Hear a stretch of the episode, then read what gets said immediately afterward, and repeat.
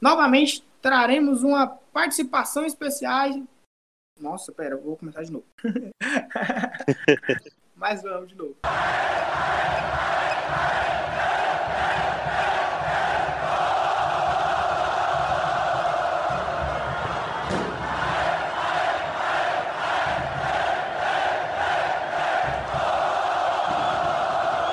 Salve, salve nação colorada! Está no ar o seu VilaCast, podcast dedicado 100% a você, torcedor vilanovense. Trouxemos mais uma participação especial. É, meus amigos, o VilaCast tá demais. Engenheiro civil e vilanovense apaixonado. Bom, pelo menos é isso que está escrito lá na bio do Instagram. Fernando Musso está aqui com a gente. E aí, Musso, primeiramente, queria agradecer você por aceitar o nosso convite. E, cara, tava dando uma olhada lá no Instagram. Você é o típico vilanovense todo mundo é, levando a bandeira e a camisa do Vila por todo lugar onde você vai. Como que você tá? Tudo bem? Fala, Christian. Fala, pessoal. Como é que vocês estão? Tudo bem? Boa tarde. Pois é, Vila Novense raiz, né? Aquele que, que leva o Vila para todo lugar que vai. Eu, minha mulher fica até brava comigo e fala que só, tem, só tiro foto com blusa do Vila, que tudo para mim é Vila, é, é, que tudo tem que colocar o Vila no meio, que tudo tem que associar a vida dela se associa ao Vila e tudo primeiro é o Vila, depois é o restante das coisas. Mas isso aí foi desde, desde criança, né? Não tem jeito, né? Você fala assim, pô, vamos sair, coloca uma roupa legal. Aí você vai lá e coloca camisa do Vila. uma blusa diferente, eu pego uma, um do Vila casual. Ah, não, essa é destaque. Assim vai indo, a gente abre opções, né? É pra isso que é bom, tanto de camiseta, né, do Vila. Exatamente. Bom, mas eu não tô aqui sozinho. Quem vai me ajudar nessa missão é o Bruno. E aí, Bruno, tudo bem? Como que você tá? E como é que vai ser essa conversa com o Múcio hoje à tarde? E aí, boa tarde, bom dia, boa noite, galera do VilaCast. Cara, a gente tem muita dúvida, né? A gente entrevistou, entrevistou não, né? A gente bateu papo com o Enan e com o Adalberto, a gente perguntou bastante para eles como é a diferença de estrutura que aconteceu no Vila, né? Então a gente quer saber bastante das obras que estão rolando aí no Vila. E conhecer mais do Múcio também, né? Porque pelo que me falaram, é um cara bastante resenha, gosta de tomar um, uma cana também, igual a gente. Então bora ver aí. Gente como a gente, né? Antes da gente entrar nesse tópico principal, que é tudo que está acontecendo no Vila nesse 2021, vamos saber algumas particularidades aí do Mussi. Conta pra gente, Mus, como que é essa questão de relação aí de amor com o Vila? Surgiu desde pequeno? Teve alguma influência da família? Ou foi algum jogo que você foi no estádio e pensou, nossa, vou ter que torcer pro Vila, olha essa torcida. Coisa fenomenal. Cara, então, é, primeiro é, sou gente como vocês, até porque eu falo que eu sou torcedor, só estou diretor. A gente passa. Torcedor vou ficar para a vida inteira, porque o Vila é minha paixão. Eu cresci dentro do Vila, meu pai foi conselheiro do Vila na década de 80 a 90, então em, na época eu lembro bem, assim, até tem umas fotos minhas que em 93 eu era mascote do, do Vila. Então eu entrei com o time campeão goiano. Então 92, 93 eu participei bastante de entrar em campo e ver os jogos, eu gostava muito. Então, a partir daí, foi essa identificação com o clube. Então, desde 93, eu estou sempre em estádio, acompanhando, graças a Deus, com meu pai, me levando, ia muito com meu pai em estádio, amigos também, e foi acompanhando, criou essa paixão, esse vínculo com o Vila, né? A gente fala da questão familiar porque é algo que acontece muito dentro da torcida do Vila, né? Às vezes é o pai, é o avô que leva, isso aconteceu muito comigo. Com o Bruno, o pai dele é frequente no estádio aí com a gente, nas resenhas também sempre tá junto. Então é algo muito bacana, né, Bruno? Traz pra gente essa sintonia de clube, torcida, família, é algo muito legal, né? Christian, só complementando, para mim, né, é, é, assim, só é obrigação. Quando minha filha nasceu, eu estava com a touca do Vila. Quando ela abriu o olho, a primeira coisa que ela viu foi o símbolo do Vila. Pô, a gente então, assim, viu. Ela é uma coisa que ela tem que ter certeza. Eu brinco muito, assim, não tem a mínima chance de namorar alguém que torça para outro time que não seja o Vila. É, assim, é, é incabível uma situação dessa. A gente até viu essa foto e também já de antemão te parabenizar pela tua filha aí, que ela ah, possa crescer com saúde, que seja uma família linda e Vila Novense. Mas assim, pra gente que leva o Vila mesmo como prioridade, que traz o Vila assim de dentro da família, é algo, né, extremamente é, importante, né, passar esse amor de geração para geração. Eu também vi muito isso acontecer com meu avô, com meu pai, meu pai é frequente no estádio junto comigo também. Então acho que isso para mim é a melhor coisa que pode acontecer. É, cara, é, esse negócio é muito doido, né? Porque meu pai, ele nasceu aqui, nasceu no interior, aí chegou aqui, pegou paixão, já chegou a participar de torcida, hoje em dia é um cara mais tranquilo, né? Com a idade vem a tranquilidade, mas sempre me levou no estádio, cara. Ia eu e ele, desde pequeno, desde moleque.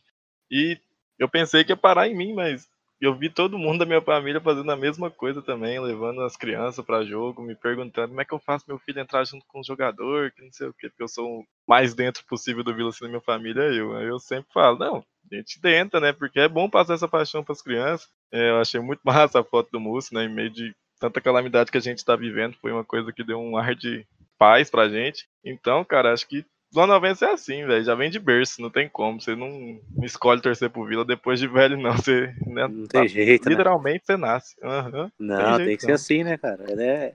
Não tem outra opção também, não, cara. Ela não tem outra opção, não. É, é ser Vila Novense e pronto. Lá em casa é assim, não tem escolha. É assim pronto. A gente é Vila Novense, vai ser. Vamos morrer. Eu falo no meu, meu enterro, eu quero uma bandeira do Vila no meu caixão é minha paixão, cara. Eu tenho o Vila como uma família para mim. É, eu gosto do Vila assim como gosto de família, pai, mãe, filha. Então é, é, é tão gostoso quanto, sabe? É, é, são paixões diferentes, mas o amor é o mesmo. Só a gente entende, né? Por exemplo, eu trabalho de madrugada, que é para poder acompanhar o Vila nos jogos à tarde e nos jogos à noite. E até estamos sofrendo bastante com essa questão da pandemia, esse distanciamento entre clube e torcida, né? Infelizmente, algo que a gente vai falar mais para frente. Mas uma coisa que eu gostaria de citar e que eu gostei muito de escutar de alguém que está dentro do Vila e que atualmente é diretor do Vila. É essa separação de, tipo, entender que o clube fica, né? As pessoas passam. Os meninos também direto me escuta falar que, tipo, nada nem ninguém vai ser maior que o Vila. O Vila foi, é e vai sempre ser maior que tudo e todos, né? E passa por um processo de reestruturação gigante na mão de vocês. A gente só tem a agradecer. Mas também antes de entrar, né, dentro de, dessa pauta, gostaria de saber também sobre a sua vida profissional, moço. Desde pequeno, sempre quis estudar para se formar em engenheiro civil e pensou que tipo, essa área te traria para dentro do futebol? É, eu sempre, sempre gostei da engenharia, sempre tive facilidade com exatas, né? Desde de pequeno.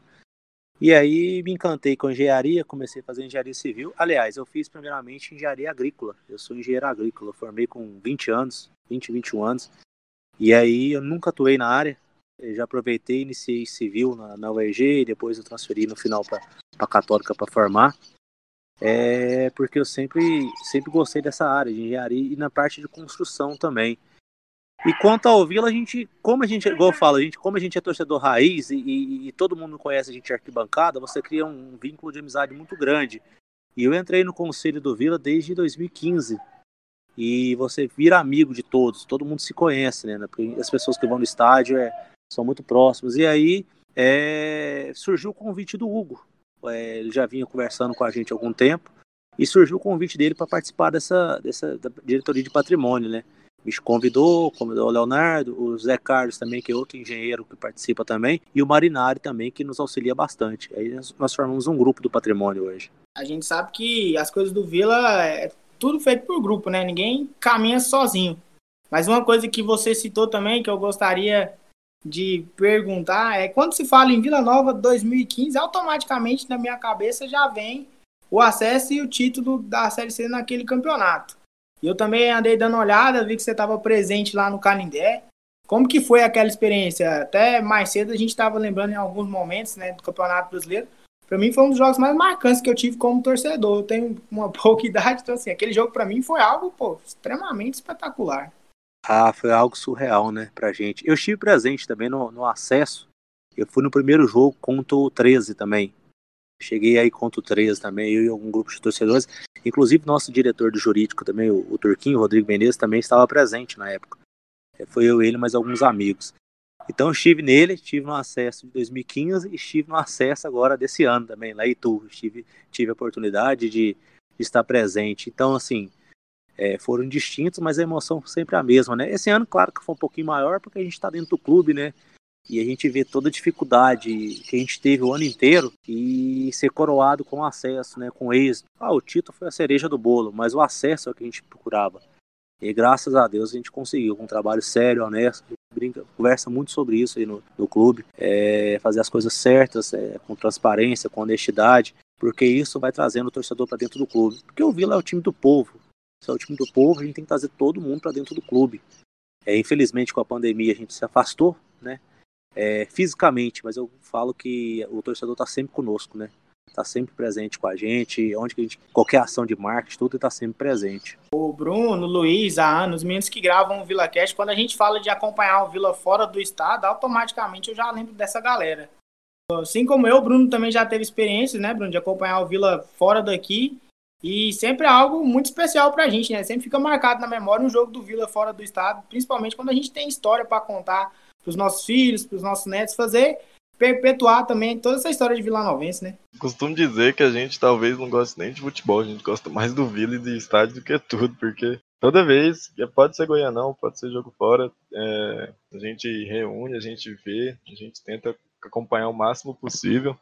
É, queria muito ter ido no Beira Rio quando vocês foram. Não tive a oportunidade de ir. Ah, foi bem legal incrível. lá, né? Foi um jogo bem legal. Beira foi maravilhoso. Nossa, eu imagino. Deve ter sido incrível. Ver o Vila numa arena ali, né? De, de, um time de primeira divisão forte pra caramba, que é o Inter. Não tive a oportunidade de ir, mas, cara, é mágico, né, velho? Você vê o Vila fora daqui do estado, em campos diferente. E você costuma até conhecer os outros estados. Então é muito bom você acompanhar o Vila assim. E eu fiquei com inveja na hora que ele falou que viu todos os acessos e deu uma inveja. Principalmente desse ano, né? Que teve esse, essa pandemia, ah, que não deu pra é, gente acompanhar. É complicado, né, cara? Vocês, né? Eu tenho certeza que se tivesse liberado, a gente estaria.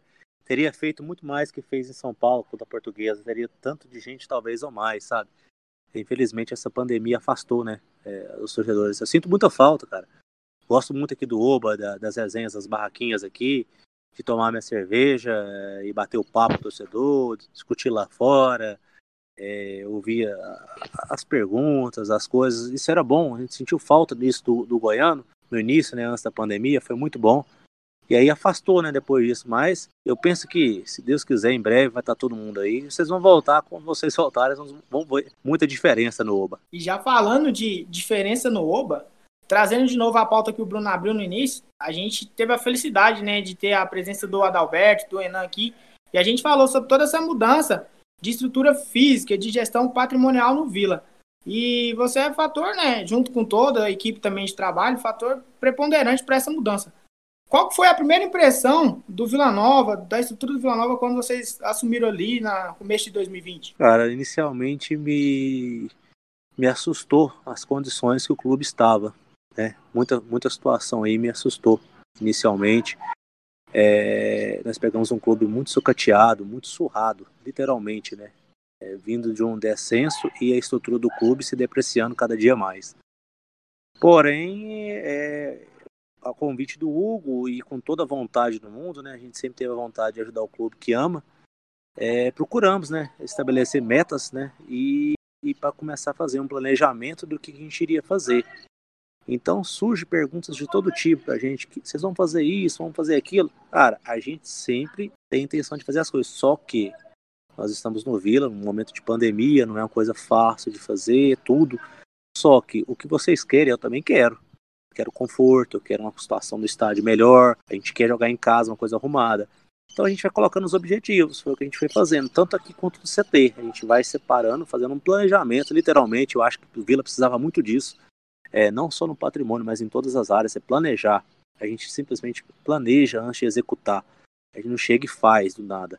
Tem um projeto para fazer, faz um projeto, planeja, orça custos, vê se tem viabilidade, se não tem, se pode fazer, se não pode. É um estudo, e aí isso passa por uma equipe toda. E a presença do Bravo também, do Hugo, né? O Hugo também é uma pessoa é, formidável, que o Vila me deu, né? Um amigo, irmão, e que ele acaba acatando tudo que a gente pede para ele, né? Tudo que a gente vai conversando, dando ideia ele vai, vai ouvindo e vai tentando nos ajudar muito, né? Ele vai, vai fazendo as coisas também, vai catando ideia. Então, é, é, vai fazendo. Mas quando a gente pegou o clube aqui, de, de fato, me assustou muito, cara. Com muitas dificuldades, mas muitas mesmo. É, nós pegamos o CT que nós não tínhamos nem gasolina para cortar o gramado do campo na primeira semana. Tivemos que tirar do bolso para comp comprar gasolina para podar o campo olhava no, no, no onde a, a, base ficava, o torcedor cobra muito da base. Só que a gente tem que dar alguma coisa para a base também. Você olhava onde a base ficava, é, eu tenho certeza que nem presídio era tão ruim. Era uma situação totalmente insalubre. É, você olhava aqui em cima os quartos tudo jogado, colchão rasgado. Hoje você entra aqui dentro, você vê outra administração.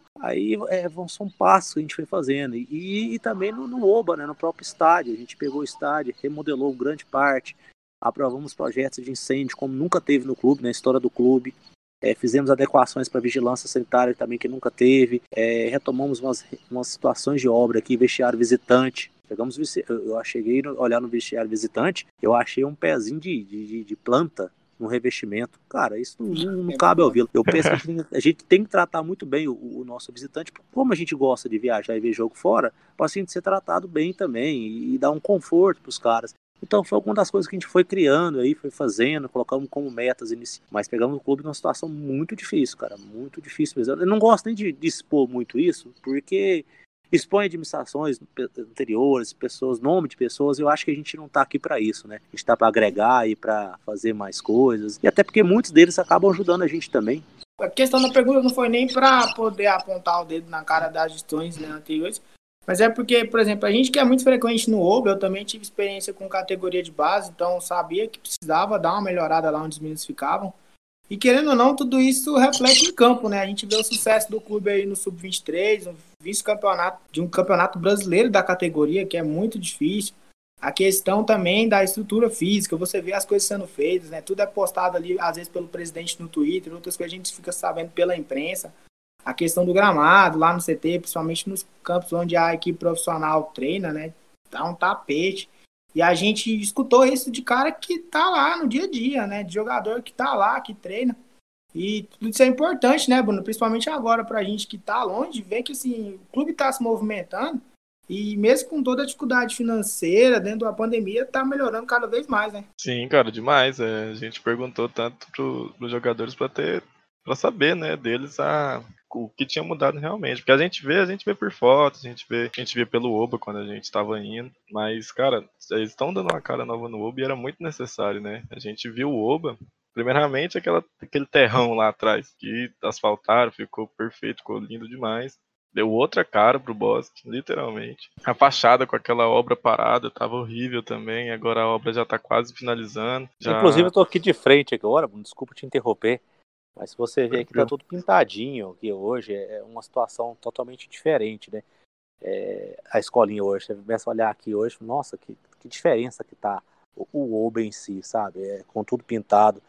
Falou do asfalto aí, a gente assaltou o CT e o próprio Bosque, né? É, Para o pessoal que não sabe, mas jogadores de 2019 evitavam entrar com, com carro aqui dentro do Bosque, porque sujava os pés, sujava o carro, as pessoas não gostavam de fato. E nós assaltamos mais de 20 mil metros quadrados. Então, assim, é, é muita coisa para um clube. Assaltamos o CT, assaltamos aqui é, o bosque, é, estamos fazendo um paisagismo aqui dentro do bosque, fazendo uma, uma sala, não podia nem falar, mas fazendo, nós estamos fazendo uma, uma sala de um, uma churrasqueira, uma situação aqui para os funcionários, para ter o, a situação. Fizemos uma sala de descanso para os funcionários. Os funcionários também precisam ter uma sala de descanso, de, onde tem uma televisão, onde tem um, um puffzinho para ele sentar, onde tem revista para ele ler, para ter na hora de descanso dele, na hora do almoço, ele para lá, dar uma descansada. A gente pensa muito nisso. O problema do Vila é que as pessoas viam o Vila muito como coitadinho, e o coitadinho é como largado, sujo, mal cuidado, e a gente não vê isso. A gente tem que passar a ideia que o clube, o jogador tem que chegar aqui, olhar o clube arrumado, para ele pensar, cara, eu tenho um clube arrumadinho, eu tenho uma torcida apaixonada, tenho uns caras que pagam certinho. O que, que falta mais para me jogar bola nesse clube? Porque tem, tem que ver aqui, ver o carinho, o zelo. Foi o que o Wagner chegou aqui e falou, cara, parabéns pelo zelo que vocês têm pelo clube. Eu tô vendo aqui, todo mundo vai me falando a melhoria que tem no Vila aí cada dia. E é isso que a gente busca, as melhorias. É, é buscar fazer as coisas para o clube. É parar com essa ideia de coitadinho, de cachorro vira-lata, de qualquer coisa, larga qualquer coisa, deixa pro clube. Não, as coisas não podem ser assim.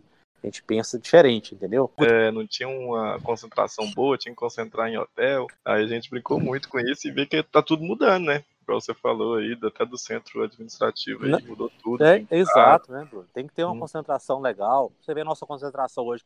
Hoje o clube concentra aqui, os jogadores. A gente tem uma economia de quase 10 mil reais por jogo. É, então, assim, a gente tinha várias situações para ser feitas no clube e que nunca foram feitas. E, assim, é economia para o próprio clube. Tem que pensar no bem do clube. Então, foi por isso que a gente foi iniciando, foi planejando algumas coisas. Ó, vamos fazer a concentração também, é o primeiro passo. Para quem a gente vai ficar pagando hotel, concentrar em hotel. E modéstia baixa, nossa concentração não perde para hotel nenhum de Goiânia. Foi muito bem feita, muito, muito organizada. É, e a gente não perde plantel nenhum em Goiânia, cara. Então é, é isso que a gente precisava. A gente sabe que o futebol ele é um meio em, onde envolve muita cobrança, né? principalmente para a diretoria, comissão técnica, jogadores. E quando você tem essa estrutura por trás, acho que fica até também mais plausível você chegar e cobrar de um atleta, falar, ó, oh, pô, a gente tá dando a condição, então tem que refletir em campo todo o trabalho, tudo aquilo que a gente quer como objetivo. Sobre a questão da estrutura, né, de que o clube tá caminhando, mesmo que, pô, devagarzinho, passo a passo, para que o cara, o atleta que chega aqui de fora de Goiânia, né, ele chega no clube e fala, pô, esse clube tem a cara de um clube de estrutura de Série B, tá ali se planejando para ir para uma Série A futuramente, né, e até o Enan, conversando com a gente, ele tava falando que, pô, ele dá muito exemplo do América Mineiro, o América Mineiro, ele sobe para Série A, depois cai, sobe, depois cai, fica nessa gangorra aí. Só que tá se estruturando, né, já tem o estádio de Independência lá em Minas, que é um baita de um estádio, tem o CD também lá, que é maravilhoso, e vai chegar um momento que, com toda essa estrutura por trás, um trabalho bem feito por diretoria, comissão técnica e jogadores, vai chegar na Série A e vai ficar. E a gente sabe que isso é o grande sonho do Vila Novense, né? Não, com certeza. A gente não precisa de longe para pegar esse exemplo, não. A gente tem do lado aqui, tem o Atlético. É, olha que o Atlético virou em 15 anos, 16 anos. Olha a situação, a gente conhece a estrutura do Atlético, então é, é a gente consegue ver as mudanças que eles fizeram lá. Aí a gente pergunta por que, que a gente não pode fazer isso? A gente tem a maior torcida do Centro-Oeste, a mais apaixonada.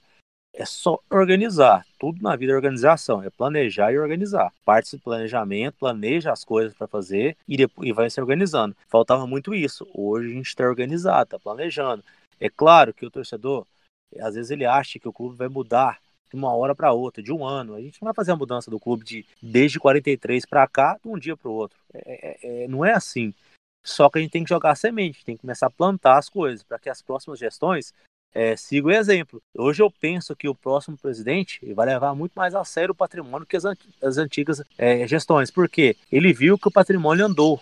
Então ele vai cuidar mais do patrimônio. Ele vai olhar o jurídico nossa, o jurídico do Vila não deixou entrar uma ação. Ele economizou para o clube tantos valores. Então tem que ter um jurídico tão bom. O marketing, ele pega um exemplo do marketing nosso que trabalhou e trabalha é, diuturnamente, trazendo patrocínios para o clube, inclusive para nós do, do, do, patrimônio. Quantas obras a gente executou aqui com a ajuda do Murilo, fechando parcerias, permutas com empresas. Então, assim, é, hoje eu penso que as próximas gestões serão muito cobradas, porque a gente está deixando um legado para o clube. E aí eles vão ter que dar essa. É, adubar, a gente colocou a sementinha, eles vão ter que fazer crescer agora. Agora com as próximas gestões. Então a gente não sabe até quando elas vão ficar, mas que as próximas cuidem do clube também. É isso que a gente espera. Trazendo de volta esse olhar do torcedor, acho que essa é a grande preocupação que a gente tem, né? Como que vai ser essas próximas gestões, tendo esse olhar de tudo que está acontecendo no Vila, né? E, pô, o Bruno é um cara também que é frequente no estádio, igual a mim, a gente, pô, paga sócio, tem diversas camisas do Vila. E quando a gente vê esse tipo de coisa acontecer dentro do Vila, né, Bruno, fica até mais fácil pra gente falar, pô, eu vou investir meu dinheiro lá no Vila, eu vou gastar com produto oficial que a gente sabe que está sendo bem usado, né? Com certeza. É, todo mundo fala, né, que até meu pai, que ele estava mais afastado do estádio, ele falou, né, que o dinheiro da Copa do Brasil com certeza vai ser usado com, é, de um jeito melhor do que, que seria com as outras gestões, mesmo o dinheiro já tendo já tendo seu destino por causa da permuta que o bandido que passou aqui fez, mas é, é um dinheiro que vai dar para o jurídico fazer um, um, trabalho bem feito, vai dar para o Vila pagar a maioria, uma maioria não, mas um pouco das dívidas. Então, cara, ano passado mesmo, eu acho que eu, eu até perdi as contas de quanta camisa eu comprei, camisa, bermuda, blusão, boné, comprei tanta coisa naquela loja do Vila, mas era um jeito de ajudar, né? Porque a gente não podia ir pro estádio, já pagava o sócio e o Vila fazendo campanha, campanha para tentar subir. Então a gente ajudava de qualquer jeito. Credibilidade, né, Bruno? É, credibilidade. Credibilidade, Sim. transparência, honestidade. O torcedor, ele, ele olha para a imagem do presidente do Hugo, ele sabe que o Hugo vai fazer o que, o que ele puder fazer, ele vai fazer. Ao melhor do clube. Ele olha para todo mundo, ele sabe o que a gente está tentando fazer. Errar, nós vamos errar. A gente é ser humano, cara. Só que a gente vai sempre tentar acertar e pensando sempre no clube. É, você pode ter certeza que vai acabar o nosso mandato, você não vão ouvir falar uma situação de nome de ninguém. Ah, isso apropriou algo do clube, ah, ele entrou com isso, saiu com aquilo. Ah, muito pelo contrário, você vai falar, esse doou isso, esse doou aquilo, esse fez isso, esse fez aquilo, que esse é o intuito de toda a nossa diretoria. Cara, a gente está aqui para agregar, para fazer as coisas. É por isso que o torcedor, ah, eu comprei essa camisa, porque o torcedor acredita na gente, cara. Ele sabe quem está lá dentro do clube. E além de tudo, que a gente sempre brinca, a bola tá entrando. Quando a bola estiver entrando, meu amigo, tudo dá certo. Se aquela bola do cara do Ituano tivesse entrado, não tivesse batido Boa. no travessão, tudo que a gente fez não prestava.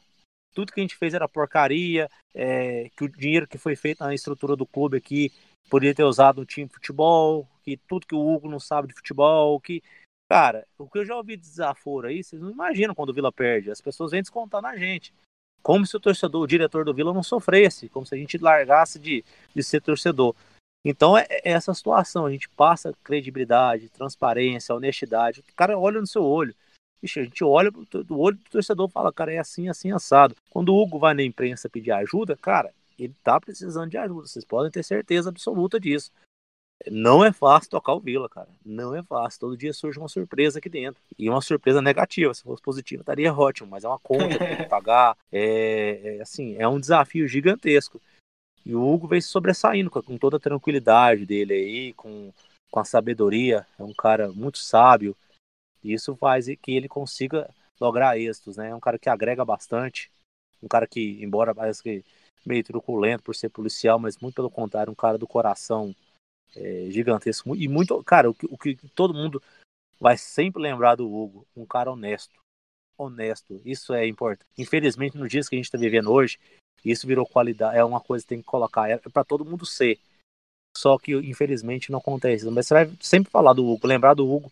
Ah, foi o presidente honesto que o Vila teve, um cara sério, é, comprometido com o clube. É, isso é verdade, porque era uma coisa que era, não era para ser nem qualidade, era para ser uma coisa que todo mundo tinha uma coisa já de ser humano, mas hoje em dia virou uma qualidade mesmo, ser honesto. E a gente conhece, né? Eu mesmo já vi, já assisti jogo do lado do Hugo diversas vezes. Sempre assisti ali perto, perto da torcida e sempre vi o Hugo lá.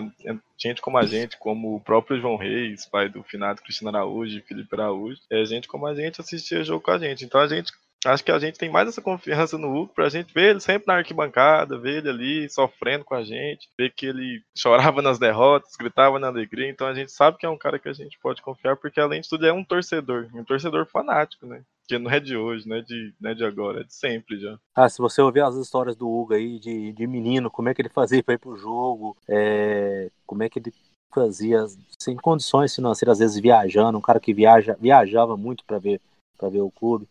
É um cara que você vê assim, bicho, apaixonado, um cara desse só quer o bem do clube. Então é por isso que eu repito para vocês, é por isso que a torcida compra tudo que o Vila faz, cara. Tudo que coloca, a torcida vai lá e ajuda, de todas as formas. Ah, manto da virada, manto da 12 segunda torcida, 13 terceiro, 12 segundo jogador, isso, aquilo, vamos fazer vaquinha virtual de ingresso, cara. Sempre é sucesso com o torcedor do Vila. Por quê? Porque ele tá sempre vendo, ele olhando pro Hugo e olha assim, cara, eu estou sendo representado por ele. Aí fala assim, cara, então é por isso que, que as coisas vão dar certo. E, e, e, vai dar certo, cara. Eu acredito muito no nosso trabalho. Inclusive é um cara que a gente quer muito aqui, que é o Hugo, viu? Se um dia der certo ele gravar com a gente, a gente quer muito, então fica aí uma deixa. Depois para vocês, faz o um convite para ele, cara. Ele, esses dias ele esteve no, no, no programa do Júlio. O Hugo, no, se ele tiver um tempo, ele atende vocês na, na hora, cara. Um cara muito bacana. Ele vai atender vocês com o maior prazer aí, assim como eu tô fazendo. E e qualquer outro diretor também aí, vocês podem procurar, for o caso, a gente intermedia aí para ajudar vocês. É, eu tenho certeza que ele atenderá vocês aí com o maior prazer. É um cara que está sempre aberto à torcida aí. Eu tive uma experiência com o Hugo aí nas categorias de base. Na época, a gente trabalhava aí no Sub-17, no Sub-15 e tal. E o Hugo ele tinha acabado de pô, entrar no Vila, prioritariamente pro departamento de futebol, né? Futebol amador. Aí a gente no clássico, pô, sub-15, querendo ou não, a gente, pô, conhece desde muito tempo, né? E o Hugo lá, pô, Vila Goiás, a gente sabe que é Vila Goiás, desde o sub-tambinha até o profissional e massa se tiver. E eu lembro que a gente ganhou do Goiás lá no CT dos caras. Aí os meninos naquela euforia, né? Pô, 15 anos e tal, aquela comemoração. Aí fechei uma roda da oração. Aí o Hugo no meio da roda, com a quadradona lá do lado, na cintura, os meninos tudo com medo. Ele, ó, oh, galera, qual que é o jogo mais importante que vocês têm? Aí os meninos, afinal, final, não, negativo, é o próximo. Então, pô, essa cobrança vem desde muito cedo, né? E quando a gente vê esse tipo de coisa acontecendo, a gente separa muito o gestor, né, o profissional do torcedor. A gente, pô, vê principalmente em vocês. Você falou lá de Itu, aquela bola que, graças a Deus, pegou na trave, não voltou nas costas do Fabrício. Mas, assim, para mim, que eu trago muito daquele jogo, é justamente um vídeo que rodou aí as redes sociais no final é, todo o corpo diretivo do Vila ali, na arquibancada, lá, vocês, todo mundo abraçando, comemorando acesso e tal. Eu penso que, igual para você que é torcedor, tá ali naquele momento e fazendo parte do clube, acho que até a torcida aumenta mais um pouco, né? Fala, pô, se a gente tiver o sucesso, eu vou ser, assim, eu vou ter minha parcela de contribuição mais ainda, né? Eu coloquei um tijolinho ali naquela história, né? Então, assim, parte dessa terceira estrela também é minha, né? Não se entrar sendo, assim, questão de ego, mas de orgulhar de fazer parte da história, né? Saber que ajudou, né, um pouquinho, não, isso é importante, a gente tenha ter a consciência, foi um momento mágico ali, aquela, aquela reunião no, no depois no final ali, eu particularmente me emociono muito fácil e, e na hora em si, eu comecei a chorar com 40 minutos, desesperei no jogo porque vinha o filme que a gente passou o ano inteiro, as dificuldades, e lembrei do, do Marinari, que estava conosco também, estava lá, na, e toda a dificuldade que a gente passou. Então foi uma coisa assim que a partir dos 40 eu praticamente não, não vi o jogo, eu ficava rezando e de costa. Foi uma situação muito, muito, muito difícil. Assim, eu sou muito emotivo, eu sou muito, muito explosivo às vezes, por exemplo, esse clássico contra o Goiás aí, é, já saí na súmula, porque eu andei elogiando o juiz lá e ele me colocou na súmula. Então eu vou ser julgado agora. Possivelmente vou pegar a punição de alguns jogos aí. É, porque eu me manifestei um pouco mais alto que os outros. Então, assim, isso mostra, igual eu falo para vocês, tanto quanto a gente é torcedor, como a gente gosta. É, a situação, a gente vendo o Vila perdendo pro nosso rival, é um jogo que para mim teve interferência do juiz e a gente lá sem fazer nada. Cara, eu não tenho sangue de barata. E falei mesmo, cara. E ele teve coisa que nem colocou, ele podia ter colocado mais coisa na súmula, porque eu falei mais coisa para ele também. E ele pegou, foi eu e outro, outro, outro amigo nosso, o diretor também, o Alcides também, que, que fez alguns elogios a ele. Então, assim, isso mostra que a gente é torcedor, cara, que a gente tá lá. Porque se fosse ao contrário, muita gente ficava calado, vendo o jogo, sentado, por exemplo. O, o, o Goiás disponibilizou pra gente o camarote. Não teve que ninguém ficou no camarote, cara. Eu falei, não, vou ficar na arquibancada. Todo mundo quis ficar na arquibancada de, atrás do, do, do, banco de reservas do Vila.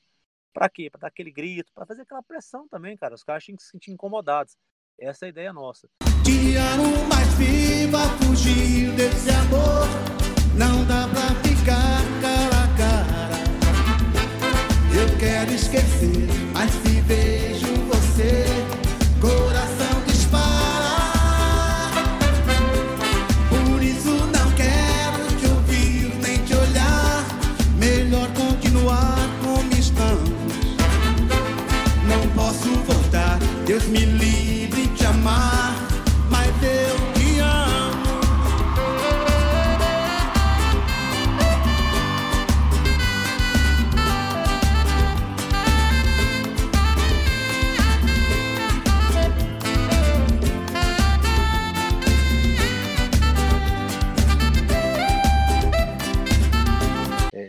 mas você que trabalhou com a base, a estrutura que foi oferecida para a base é a estrutura que é oferecida para a base hoje. Assim, é, é anos luz diferente.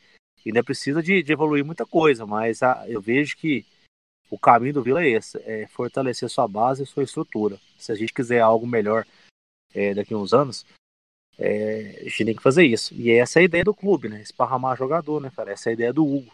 Eu concordo plenamente com ele, assim embaixo, cara. Até porque é, o mercado de Série C, é, os valores são muito baixos, cara.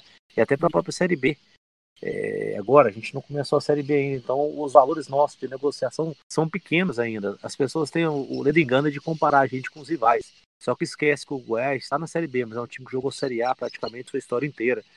E qualquer revelação deles vai para um custo muito maior, a vitrine deles é grande. Você pega o Atlético aí, igual você estava comentando do América, que, que, falaram a questão da estrutura, o Atlético vira e mexe, tá batendo lá em cima, e tá na Série A. E qualquer negociaçãozinha da Série A é milhões, cara. É, o, o, empréstimo do jogador que estão emprestando agora é de um milhão e meio. A gente vende uma joia nossa por esse valor, nossa Série C, se for vender.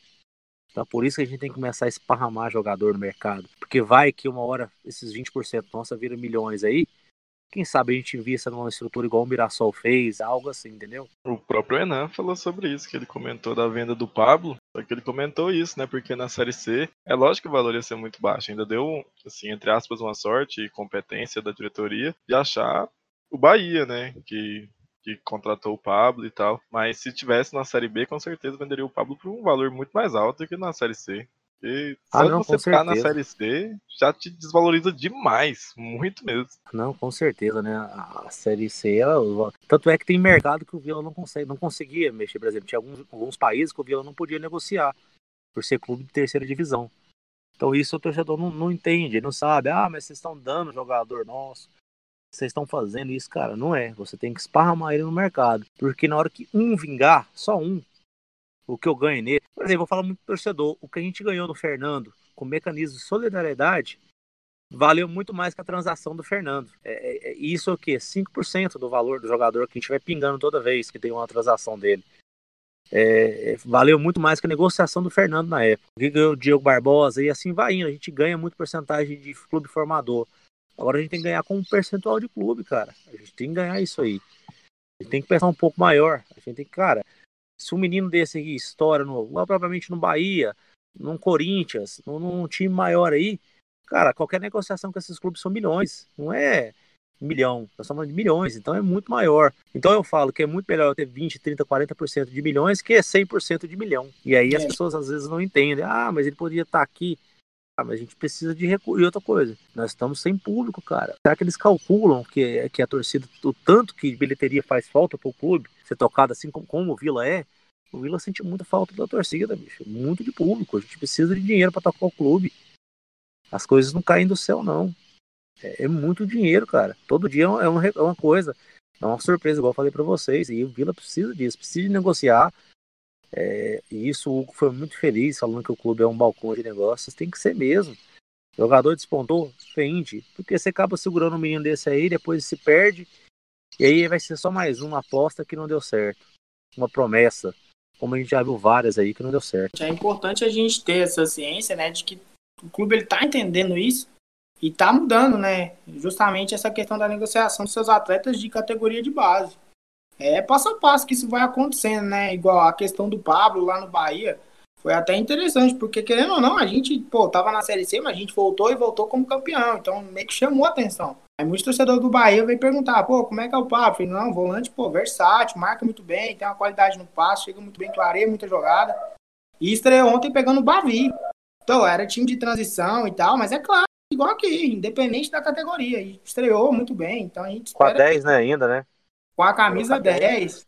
Tem até um lance icônico lá que ele coloca o cara na cara do gol, atacante lá, não me recordo o nome. O cara limpa o goleiro lá em Pituaçu e chuta pra fora. Então todo- ficou marcado, né? Porque querendo ou não, é um lance que poderia ter definido a vitória dos caras. E veio aí com a, com uma aposta no início do ano, com vários jogadores deram com uma aposta. É, teve para ser mandado embora, né? É, quando no fim do Goiano aí, e, e uma aposta do Hugo. E depois ele se firmando, e eu- também foi mérito também do Bolívar, também que conseguiu achar ele na posição correta e trabalhou o menino. E para mim, foi- se não for o principal, foi um dos principais jogadores que o clube teve na Série C. Um cara que manteve a regularidade o campeonato inteiro, é, do que ele jogou. O Pablo foi aquilo o campeonato inteiro. Ele tinha uma média de 7 para cima, todo jogo. É um cara que você não via ele jogando mal. Ele, o Dudu, então os dois se completavam muito, cara. Então, assim, é, essas apostas, gente, tem que fazer apostas também, mas na hora que você sentiu que a aposta já deu, passa lá pra frente que é hora da gente começar a ganhar dinheiro. Eu penso que tem que ser assim mesmo. É, O Bruno até citou aí, disse que a gente, pô, é muito resenha, né? Faz muita piada e que o Pablo não foi diferente, né? Torcedores do Bahia vieram perguntar, pô, como é que é o Pablo? Aí eu, pô, é volante de cadeira de praia. Os caras, como assim? Eu falei, arma e desarma, pode ficar tranquilo que vai dar jogo aí. O Pablo era meia, né? Ele veio do Atlético, né? Pessoal às vezes Sim. não sabe. Ele veio do Atlético e do, do rival aí também. Ele veio como meia e acabou que conseguiu jogar como, como, como volante aí deu muito certo, né? E penso que ele vai dar certo na profissão. O Pablo é um menino bom, cara. Um cara bom, um menino bom. A gente tem contato com os jogadores, nem tanto, assim, alguns mais, outros menos, igual vocês entrevistaram o Enan. O Enan é um cara que eu tenho proximidade, é um cara que eu gosto bastante. É um parceiro aí que, que a gente teve, tem no clube, né? Um cara que eu gosto bastante aí. O Pablo tem um belo um futuro, cara. É, assim, eu vejo ele com um futuro bem promissor. Eu penso que logo, logo ele vai sair da transição do Bahia, vai pro time titular, aí pro time reserva, logo, logo pegando titular. É um cara que vai dar certo. Ah, o Pablo subiu como camisa 10, né? Foi camisa 10 no Atlético, até no Sub-23, na última oportunidade onde eles puderam jogar. O próprio Dudu, que tá aí como volante também, na base do Vila, fez a base toda como camisa 10, aí subiu profissional de 10, não encaixou tanto, aí rodou, voltou agora como volante, tá bem também. Pra mim é uma peça que na Série B vai ser de muita importância, que eu vejo o Dudu muita característica de Série B nele. Corre muito, marca, morde, tem qualidade no passe, você vê a assistência que ele deu no jogo ontem, de costa, colocou o menino na cara do gol. E são esses pequenos lances que, tipo, na Série B, para mim que essa Série que a gente vai pegar vai ser muito pesada, vai ser uma das brincar a mais difícil de todos os tempos. Então a gente vai ter que aproveitar justamente isso, né? Uma jogadinha esporádica ali, uma bola parada, um chute fora da área, às vezes um passo quebrando linha, né, de defesa.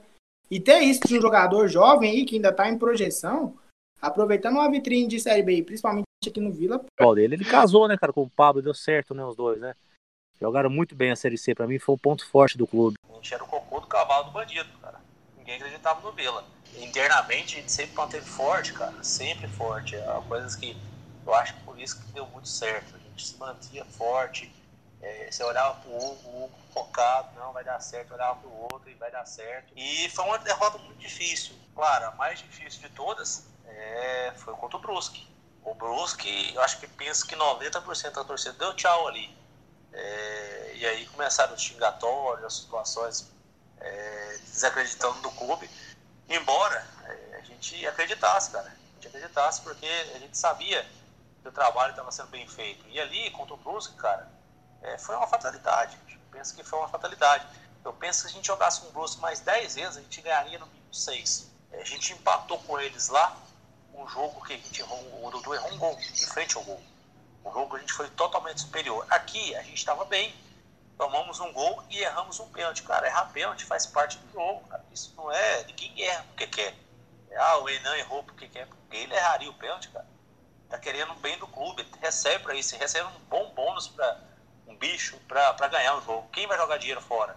Ele não é bobo. E ali foi um balde de água fria, cara. Assim, de fato, foi um jogo e pegamos o Santa Cruz numa pressão lascada, numa chuva, cara, que eu jamais vi uma chuva dessa. A gente até comentou esses dias com a chuva, porque a gente tá fazendo algumas obras aqui pensando nessa situação é, de alagamento, como teve aquela vez, não só dentro do, do gramado, mas fora o sistema de drenagem fora agora para não ter o problema que teve até no vestiário do Santa Cruz, de alagamento. E aí a gente. Que chuva, o que, que é isso, cara? Que dificuldade que teve de tudo, né? Um, um jogo é, duro. Para mim, o Santa Cruz era o melhor time da, do grupo, muito melhor que o Brusque. E, e aí, por ironia do destino, né? É, muitas pessoas falavam pra gente ter. Eu lembro quando o jogo contra a Jacuipense, que era nos grupos aí, o Vila é burro de, de, de, escolher grupo, tem que escolher grupo, tem que ir para outro grupo, vocês são burro. Falei, cara, quem escolhe demais acaba escolhido. A vida é assim, você não tem que escolher, você tem que trabalhar. Trabalha, faz o serviço. Não adianta nada eu escolher o grupo depois chegar e apanhar pros caras. Então, assim, é, eu lembro que o Hugo falava, cara, vamos jogar para ganhar, a gente tem que ganhar. Independente, não vamos fazer essa situação de escolher adversário. Cara, os caras têm que ter medo do Vila, não é o Vila que tem medo, ter medo dos outros, não. Cara, a gente é bicampeão disso aqui a camisa pesa. E de fato pesou, né, cara? O que a gente precisou de ganhar, nós batemos no Santa Cruz e, e ganhamos oito anos. Um jogo muito difícil. E contra o próprio Tuano, que a gente perdeu o primeiro jogo, me lembro lá no estádio, a gente comentando com, com 20 minutos, o Vila dominou. Era um jogo que eu achei que talvez a gente até abrisse um placar um pouco maior. E aí, por uma desatenção, um, um problema das, entre o goleiro e o zagueiro, tomamos um gol. E me parece que lembra muito o Brasil com a Alemanha, aquele 7 a 1 aquele apagão. O Vila simplesmente se perdeu no jogo. Nada dava certo. E tomamos o segundo gol de uma bola do, intermediário. O cara chutou, teve a felicidade de chutar e bater, entrar. E aí, assim, foi uma partida que depois do que a gente tomou o gol, o time se perdeu. Emocionalmente, o time do Vila se perdeu. E aí foi muito difícil, né? Fortaleceu para chegar para jogar contra o Santa Cruz lá. Lembra a gente conversando aqui todos os dias no, no Vila. A gente vem para cá para compartilhar um pouco com, com o restante de diretoria e conversa com o jogador, embora a gente não tenha tanto contato, só cumprimenta. É, eu evito até ter muito contato com, com o jogador. Mas é, é passava vibração positiva, cara, de acreditar, olhar para os caras, cara, foi uma fatalidade, a gente, a gente acredita, a gente consegue. E quanto o Brusque também, foi um jogo, pô, a gente consegue. Foi, cara, por incrível que pareça, foi o único jogo que eu não estive presente, foi Vila e Brusque. Eu estava viajando, eu estava para outra situação aí de, de férias, e aí eu não, não consegui acompanhar o jogo. E eu vi, é, eu tava onde eu estava e tava com uma rinca de amigo meu. Oito casais, né, de, de, com amigos lá, com família. E a maioria era moché, cara. E eu vendo o jogo no meu celularzinho, cara. Fui pro meu quarto, cada um tinha um quarto. Fui pro meu quarto e, e vendo o jogo no celular. Não quis ver em TV, nada. Fui ver no meu cantinho quietinho. E eles esperando. E só canta. E tinha uns amigos meus que cantavam, brincavam. Então, cada gol que fazia, eles iam na porta, cantava. E aí saía. Aí quando acabou o jogo, eles compraram foguete pra estourar foguete. E aí tirando onda com a minha cara. Foi o tempo inteiro curtindo com a minha cara. Falando pra me dar adeus, que o sonho acabou.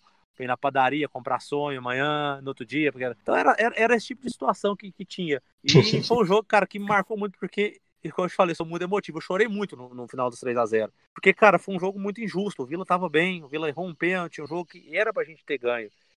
E ainda aconteceu algumas situações chatas, com, com uma acusação falsa da, da, da menina dentro do, do, do Brusque. E foi assim, aí contra o Santa, cara, a gente veio muito forte, cara, emocionalmente o jogo aqui. Quando a gente ganhou do Santa, eu falei pro Hugo, a gente comentando nós, cara, subimos, porque nós vamos ganhar do Ituano nós vamos ganhar, não vamos esperar o resultado de lá, não. Tanto é que a gente, cara, ficava evitando de ouvir resultado. Ah, 1x0 pro Santa, 2x0, 3. Porque a gente sabia que o Brusque não ia fazer empenho, pelo problema que teve aqui. Então, cara, a gente dependia só da gente. Então era o foco o tempo inteiro no jogo. O time entrou focado, a preparação, o, é, sabe, foi uma coisa muito, muito forte, muito focado no, no, no resultado. Então não tinha por que não dar certo. Pô, a gente fala muito, né, dessa trajetória na Série C e fala, pô, era, era pro Vila subir, a história tava sendo escrita, né, porque temporal daquele, o Pedro Bambuco não é um cara de chegar e finalizar, acerta uma pancada daquela de perna esquerda, aí lá em Itu, aquele jogo também ali de muito nervosismo, de muita ansiedade ali, aflição, porque era um jogo de zero erro, não podia ter erro, e, pô, o Vila consegue fazer um gol, aí o Enan tava impedido, e quando o Ema faz o gol, logo já é expulso. Aí tem que jogar com a menos, bola no travessão. É a máxima de que tudo pro torcedor vilanovense é difícil. Mas até você falou no começo aí, e eu concordo, eu acho que pô, a Série C, o maior conquista da Série C é o acesso.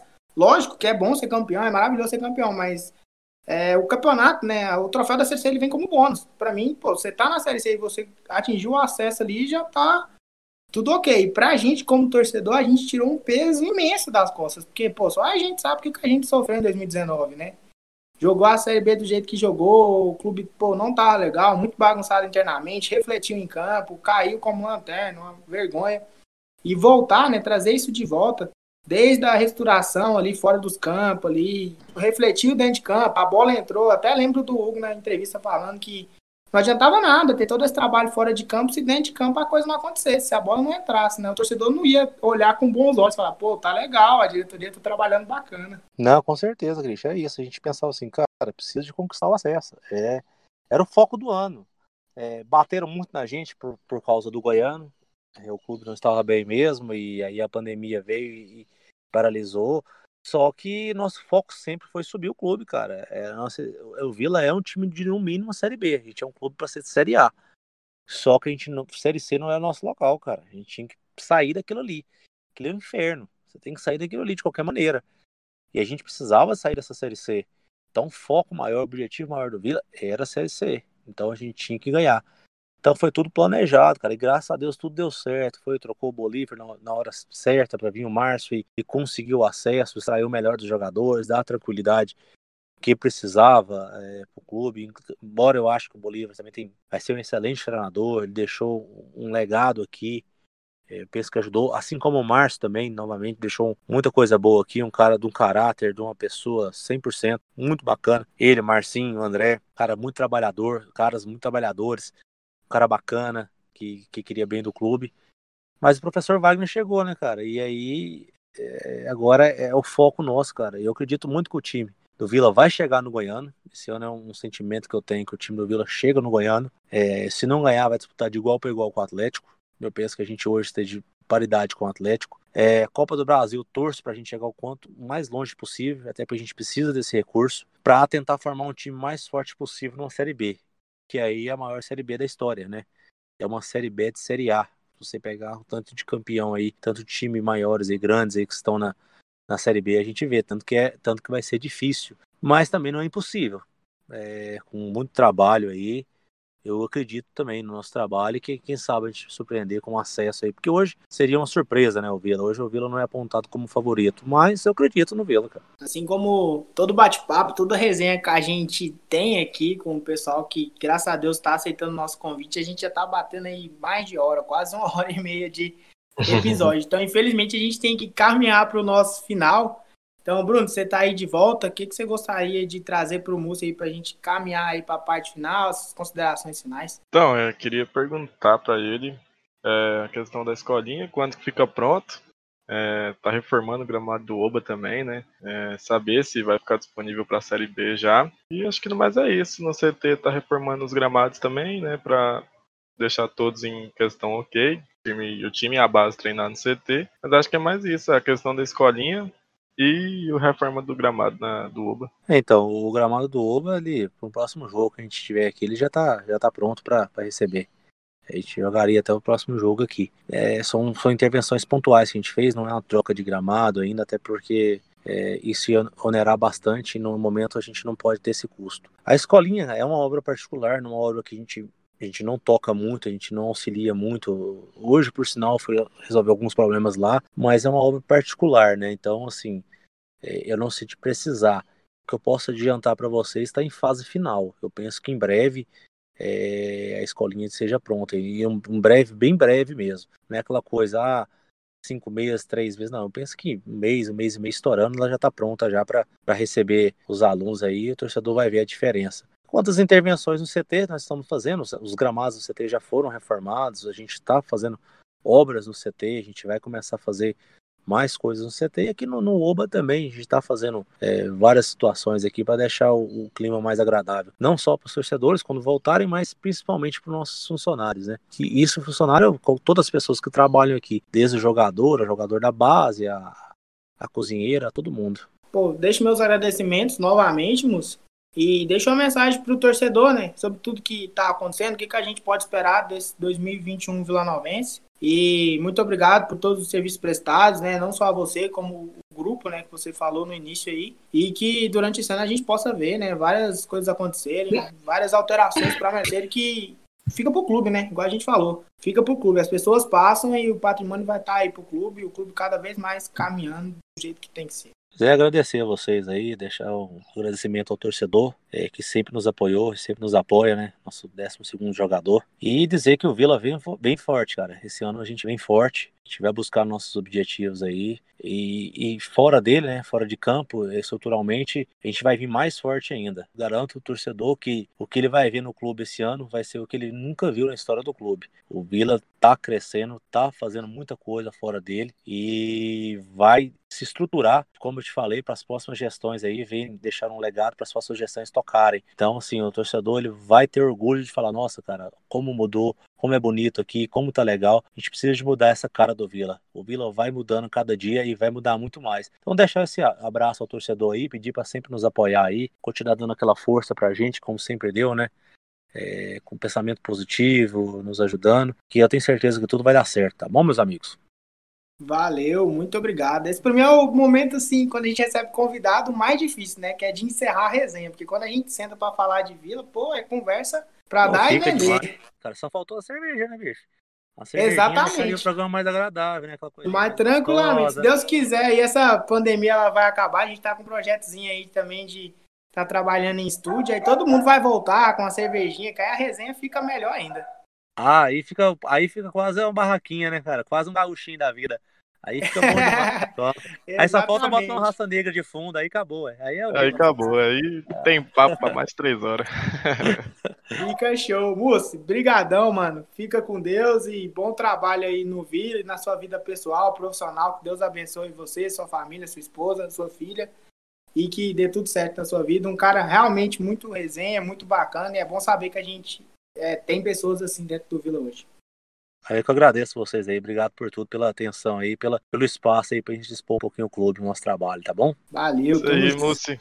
Obrigadão. Agradecer demais por você ter cedido seu tempo, seu, seu curto tempo, é, ter vindo aqui falar com a gente e as portas do Vila, do Vila Cast tá sempre abertas para você, para qualquer um da diretoria, para os jogadores, qualquer pessoa, até os ouvintes mesmo, que quiser participar com a gente, as portas estão tá sempre abertas do Vila Cast. Igual o Chris falou, a gente está com o projeto do estúdio. A gente vai esperar nessa questão da pandemia dar uma a, amenizada a mais, porque é risco para todo mundo. Então a gente está só esperando isso para a gente vir com um novo projeto. Mas brigadão, Mussi, novamente. E é isso, gente. Valeu. Valeu, brigadão. Um abraço. Para você que nos acompanha, esse episódio com o Mussi vai estar disponível nas nossas plataformas de áudio.